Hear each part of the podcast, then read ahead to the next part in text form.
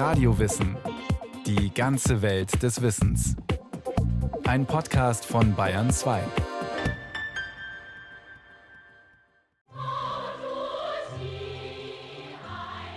Die Kulturrevolution in China war eine Revolution zur Zerstörung der Kultur. Unbehelligt von Polizei und Armee zogen Millionen Oberschüler und Studierende in Kampftrupps marodierend durch die Straßen der großen Städte, die Roten Garden. Wer ihnen in die Hände fiel, wurde zusammengeschlagen, gedemütigt. Viele begingen anschließend Selbstmord. Ehemalige Respektspersonen wie Lehrer und Professoren mussten mit Schmähschriften um den Hals auf öffentlichen Plätzen knien und sich selbst bezichtigen, Verbrecher zu sein.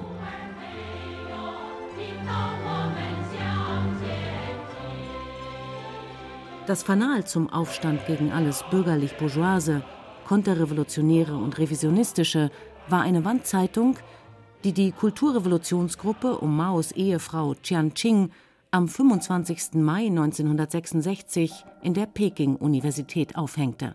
Die Zeit ist gekommen, für alle revolutionären Intellektuellen in die Schlacht zu ziehen. Vernichten wir all die Schlangengeister und Rinderdämonen und führen wir die sozialistische Revolution zu ihrem Ziel. Schlangengeister und Rinderdämonen sind nach dem chinesischen Volksglauben böse Geister, die menschliche Gestalt annehmen, um Unglück zu bringen.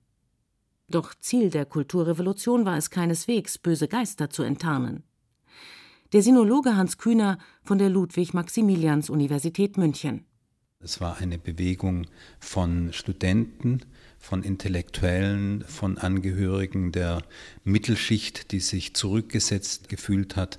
Es ist ein neues Phänomen getragen von einer unreligiösen Schicht, die nichts mit diesen volksreligiösen Vorstellungen und auch nicht unbedingt etwas mit Bauern und mit dem einfachen Volk zu tun haben wollte. Die Bewegung kam nicht aus dem Volk, war kein spontaner Aufstand von verelendeten Bauern oder unzufriedenen Intellektuellen. Das Besondere war, dass es eine Revolution war, die von oben initiiert wurde.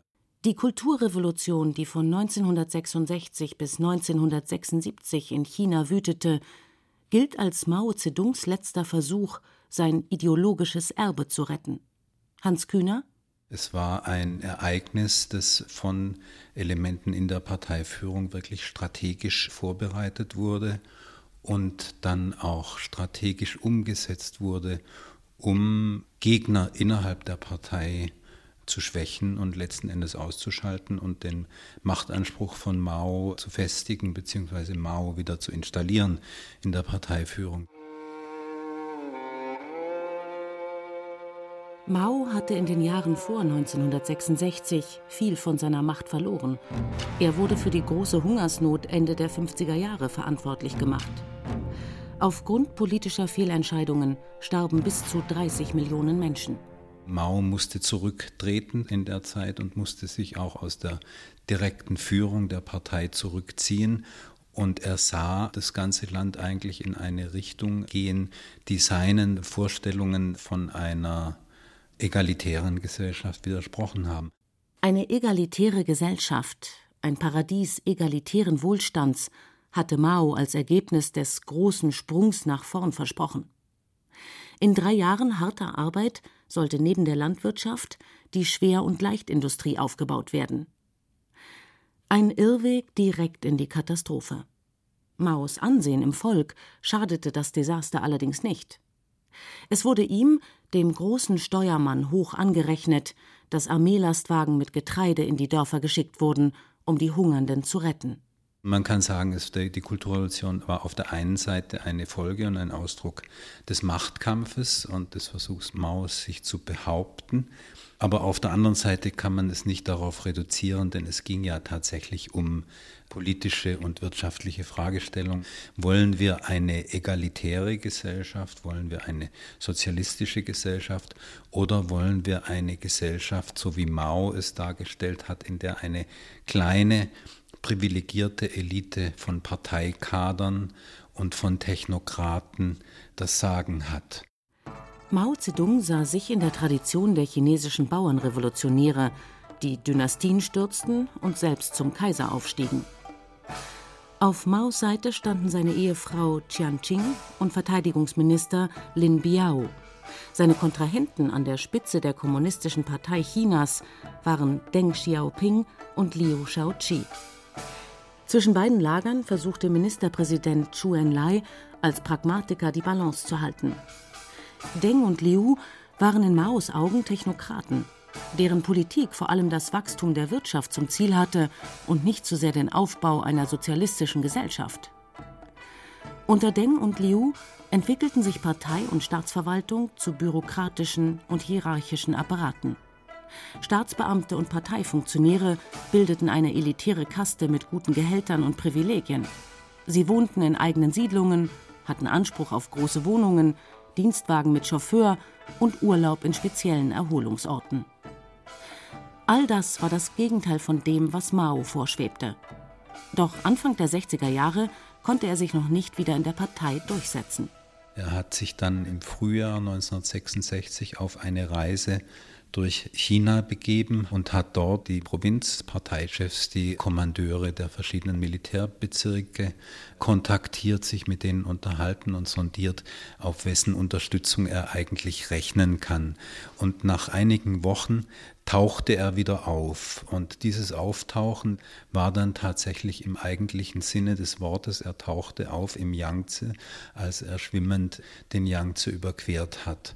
Das war natürlich eine Demonstration.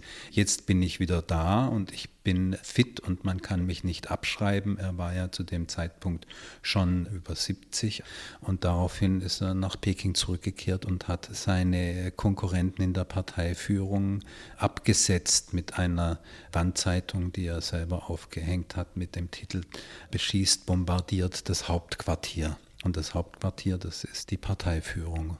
Ohne diese Vorbereitungen wäre ihm wahrscheinlich kaum jemand gefolgt, als er 1966 zum Klassenkampf aufrief, sagt Hans Kühner. Zur Vorbereitung hatte das Militär unter Leitung von Lin Biao den Personenkult um Mao auf die Spitze getrieben. Also es war ein Prozess der öffentlichen Meinungsbildung und ein Prozess, in dem sich schon die Macht der Partei angefangen hat zu zersetzen und erst in dem Augenblick, wo man nicht mehr damit rechnen muss, dass man sofort verhaftet wird und ins Arbeitslager kommt, war es möglich, diese Massenbewegungen in Gang zu setzen. Zu Beginn richtete sich der Aufstand gegen das Bildungssystem. In den Schulen und Universitäten wurde der Lehrbetrieb eingestellt. Mao sah in den extrem leistungsorientierten Schulen und Universitäten Einrichtungen, in denen eine angepasste technokratische Elite herangebildet wurde. Er wollte, dass die breite Masse praktische Qualifikationen erwarb, die die Jugendlichen durch ihr politisches Bewusstsein selbstständig anwenden sollten. Die gegenwärtige Methode zertritt die Begabung der jungen Leute. Die Studenten müssen zu viele Bücher lesen. Das Prüfungssystem behandelt die Studenten wie Feinde. Es fällt aus dem Hinterhalt über sie her. Das behindert die lebendige und organische Entfaltung der moralischen, geistigen und körperlichen Fähigkeiten der Jugendlichen, was das Studium im Endeffekt nutzlos macht. Es gab viele Jugendliche, zumeist Kinder von Parteikadern, die sich in Schule und Hochschule durch die strenge Selektion ungerecht behandelt fühlten. Bei ihnen fielen Maos Worte auf fruchtbaren Boden. Maos Idee, sich im revolutionären Kampf selbst zu erziehen und so den neuen sozialistischen Menschen herauszubilden und sein Erbe weiterzutragen, gefiel ihnen. Denn die Kulturrevolution sollte die Menschen in der Tiefe ihrer Herzen erfassen und ihr Bewusstsein verwandeln. Gekämpft wurde mit Worten. Die Wandzeitung wurde zum wichtigsten Kommunikationsmittel der Zeit die Studenten, die jungen Arbeiter, Schüler haben sich dieses Recht erkämpft, Wandzeitungen aufzuhängen, in denen sie Missstände an ihrem Arbeitsplatz in ihrer Schule angeprangert haben und denen sie beschrieben haben, was ihnen beispielsweise an Unrecht widerfahren ist. In kurzer Zeit waren so gut wie alle Mauern in den Städten mit Wandzeitungen bedeckt. Später wurden dort auch die politischen Auseinandersetzungen zwischen verschiedenen Fraktionen innerhalb der Partei und in verschiedenen Gruppen innerhalb der Roten Garden geführt. Die Sinologin Annette Dippner von der Freien Universität Berlin.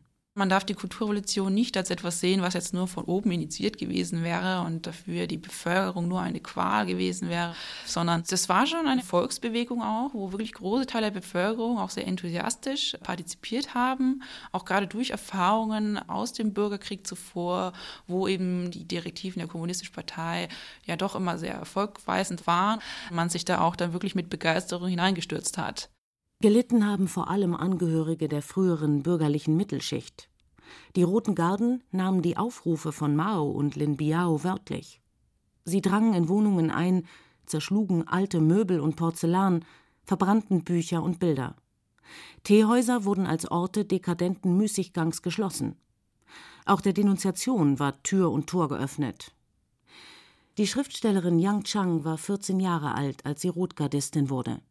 In ihrer Biografie Wilde Schwäne beschreibt sie eine Aktion. Die Wohnung der beschuldigten Frau bestand aus zwei Zimmern. Als ich den Raum betrat, bot sich mir ein entsetzlicher Anblick. Ein Moskitonetz hing halb heruntergerissen, Kleider waren überall verstreut, von der Decke baumelte eine Glühbirne und in der Mitte des Zimmers kniete eine etwa 40-jährige Frau mit nacktem Oberkörper. Ihr Haar war völlig durcheinander, an einigen Stellen klebte Blut, auf dem Rücken war das Fleisch aufgeplatzt. Sie war mit Wunden und Blutflecken übersät. Ich erschrak, als ich sah, wer sie folterte. Ein 15-jähriger Junge aus meiner Schule, den ich bisher recht gut hatte leiden können. Mitleid gegenüber dem Feind ist Grausamkeit gegenüber dem Volk. Dieser Ausspruch von Mao Zedong diente zur Rechtfertigung der Misshandlungen. Die Gewalt steigerte sich, als Mao und Lin Biao dazu aufriefen, konterrevolutionäre Parteikader abzusetzen. Bis zu 70 Prozent der Funktionäre landesweit wurden aus ihren Ämtern gejagt.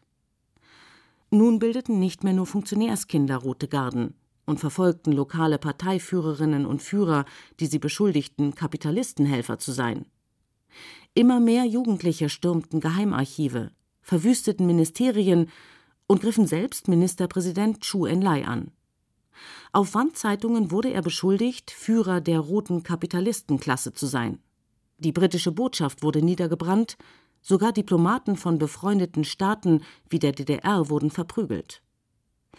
Deng und Liu, den beiden Hauptkontrahenten von Mao, wurde vorgeworfen, den Kapitalismus einführen zu wollen. Deng konnte sich in einen ländlichen Verbannungsort retten, während Liu Shaoqi in Peking verhaftet wurde und 1969 im Gefängnis starb. Zu dieser Zeit hielt sich auch die Rotgardistin Yang Chang in Peking auf, um den Vorsitzenden Mao zu sehen. Immer dabei die rote Mao-Bibel. Aus allen Bezirken der Hauptstadt zogen die Roten Garden zum Tiananmen-Platz. Parolen brausten wie ohrenbetäubende Wellen über die Menge. Während wir mitschrien, winkten wir mit unseren roten Büchern.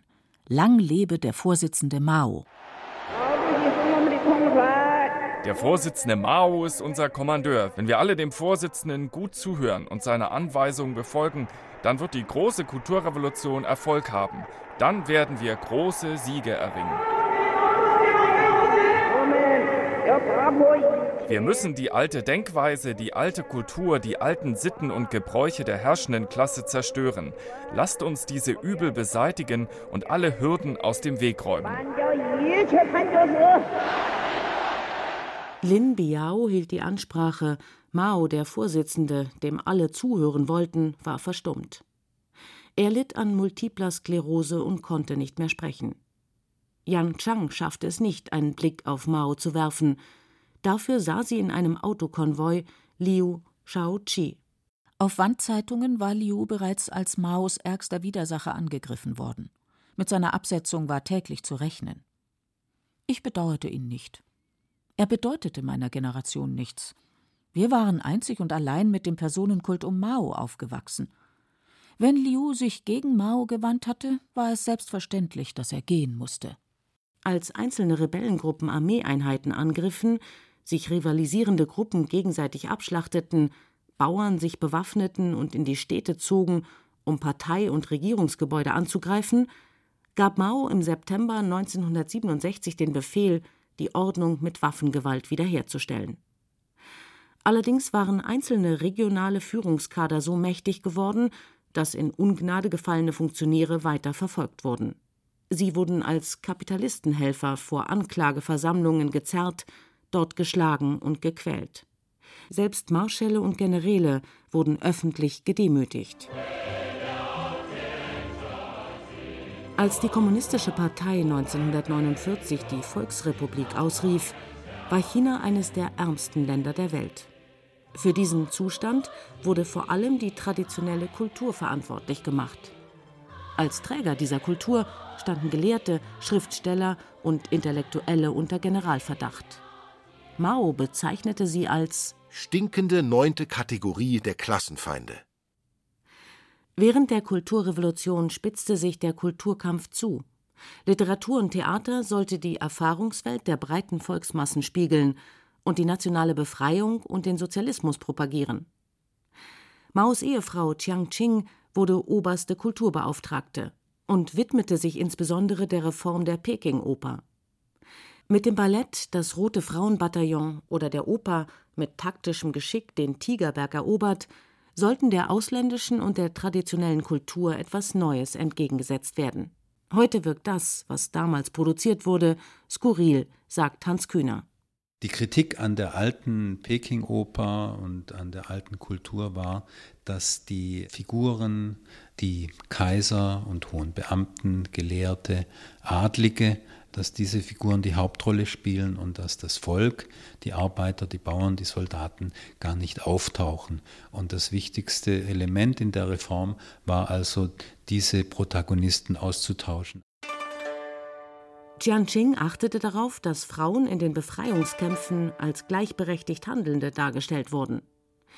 Denn den Frauen hatte die Gründung der Volksrepublik China mehr Rechte gebracht, im Ehegesetz von 1950 wurde ihnen erstmals erlaubt, sich scheiden zu lassen, sich ihren Ehepartner selbst zu suchen, die Zwangsheirat wurde abgeschafft.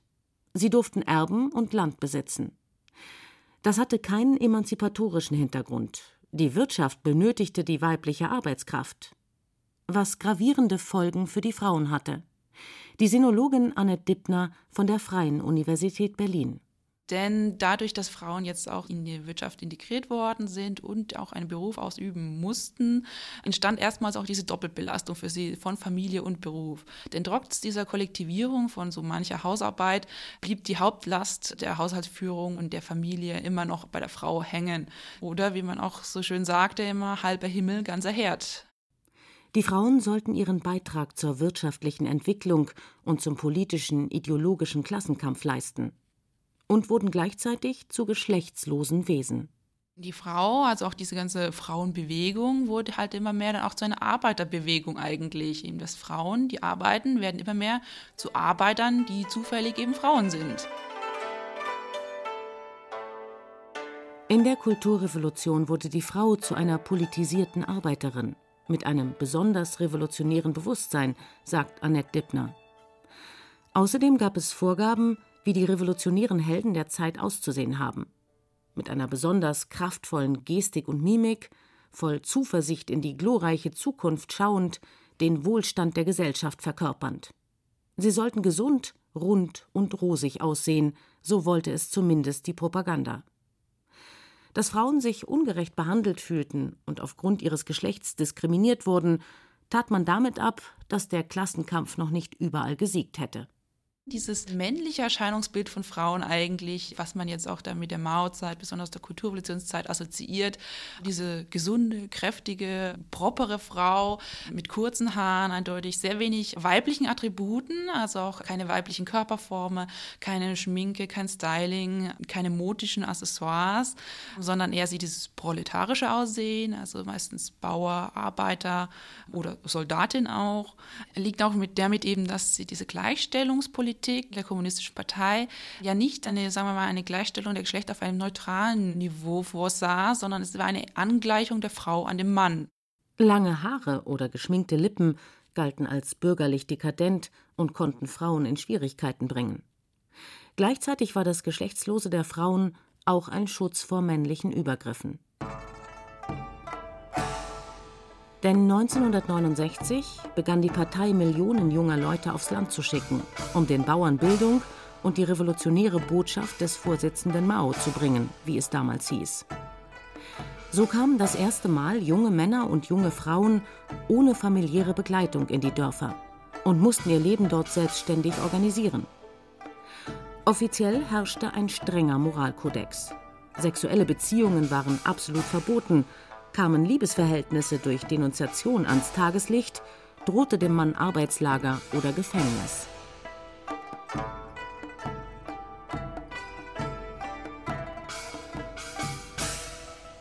Heute gilt die Zeit der Kulturrevolution in China als verlorene zehn Jahre. Viele haben die Chance auf eine Karriere eingebüßt, ihnen war weder Berufsausbildung noch Hochschulabschluss möglich.